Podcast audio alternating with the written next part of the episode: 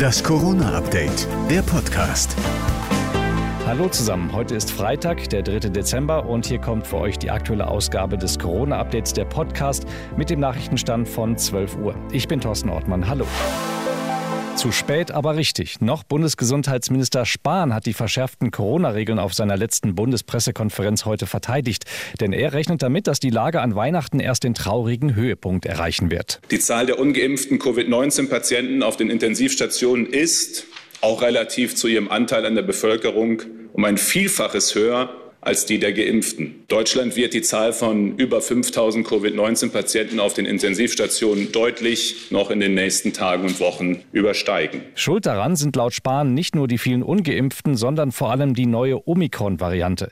In Südafrika hat sie laut der Gesundheitsbehörde bereits zu einem Zitat beispiellosen Anstieg der Infektionen geführt. Dazu der Chef des Robert Koch Instituts Wieler. Klar ist, dass Omikron in Deutschland angekommen ist und nach allem, was wir mit Stand heute wissen, könnte Omikron auch noch ansteckender sein und auch Geimpfte und Genesene leichter infizieren. Wir sollten uns alle darauf einstellen, dass Omikron in noch kürzerer Zeit zu noch mehr Fällen führen könnte als Delta. Die Intensivmedizinervereinigung glaubt derweil, dass die verschärften Regeln die Entwicklung entscheidend verändern können.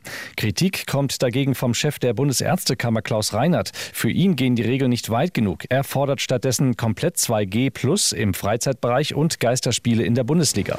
Seit Einführung der 3G-Regel am Arbeitsplatz ermittelt die Polizei in NRW immer häufiger wegen gefälschter Impfpässe. Oft fliegen die Fälschungen in Apotheken auf, wenn die Pässe digitalisiert werden sollen. Jeden Tag ähm, haben wir mindestens zweimal die Polizei im Hause. Die einen Kunden wollen noch diskutieren, von wegen, das stimmt nicht, Impfausweis ist nicht gefälscht, obwohl wir schon 100 Prozent wissen, dass er gefälscht ist.